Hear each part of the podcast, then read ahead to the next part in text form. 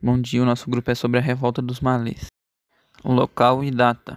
A insurreição do malês aconteceu em Salvador em 1835. Grupos sociais envolvidos.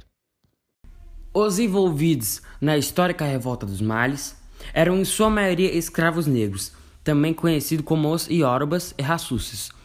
Embora o segundo grupo estivesse em menor número, também haviam participantes geralmente muçulmanos, embora também existiam aqueles que eram adeptos a religiões à matriz africana. Principais lideranças.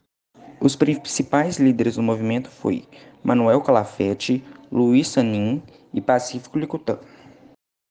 Reivindicações. Revoltosos da insurreição mané estavam insatisfeitos com as condições de vida, principalmente da escravidão.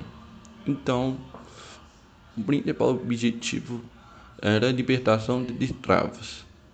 E também tiveram outros objetivos que foram exterminar o catolicismo, o convívio dos bens das pessoas brancas e mulatas e também, e também implantar uma república islâmica no país. Conquistas obtidas com o processo. Principal objetivo da revolta dos malês era a libertação dos escravos. Além disso, eles queriam exterminar o catolicismo, religião imposta a eles assim que chegaram no Brasil, e o confisco dos bens das pessoas brancas e mulatas. Eles também queriam como objetivo implantar é, uma república islâmica no país. Forma de repressão por parte do governo.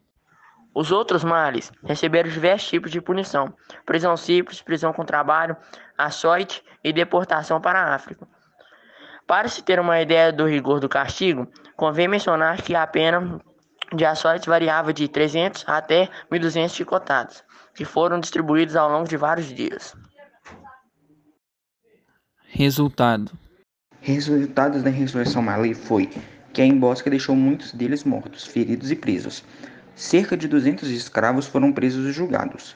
O resultado do julgamento foi pena de morte para os principais líderes do movimento e fuzilamentos, açoites e trabalhos forçados para o resto. Curiosidades. Algumas curiosidades sobre a insurreição dos males é o fato de que eles eram chamados dessa forma por serem nativos da África e de religião muçulmana. Como eles faziam parte dessa religião, isso causou nas autoridades o temor que outras revoltas do tipo ocorressem em solo brasileiro, motivadas por islâmicos. Para prevenir-se desse perigo, foram criadas medidas como a proibição de circulação de muçulmanos no período da noite e da prática de cerimônias da religião islâmica.